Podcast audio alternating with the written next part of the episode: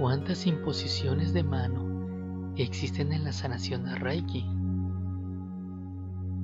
Sanar es imponer las manos allá donde existe el dolor o la molestia.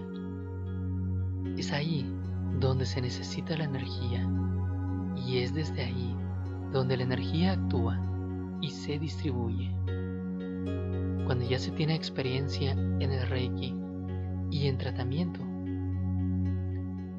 las manos van donde tienen que ir, sobre todo si nos dejamos guiar por la intuición. Por lo tanto, en Reiki no hay tratados que seguir para una enfermedad específica. Es importante que conozcas la influencia que tienen los chakras sobre los órganos, pero más que ello, tu propia intuición y sensibilidad te guiarán hacia la zona a tratar.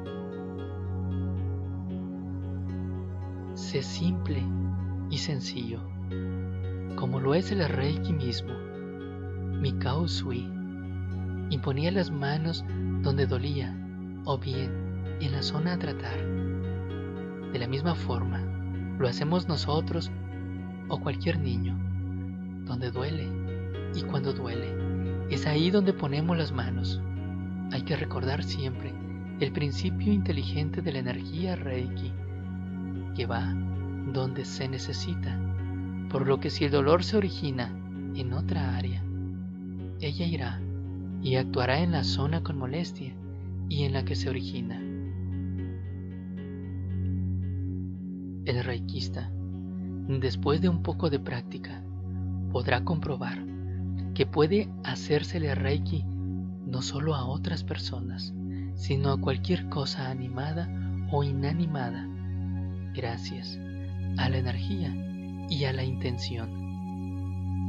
Más importante que la imposición de las manos es que cuando imponga las manos donde sea, la energía fluirá de una manera natural.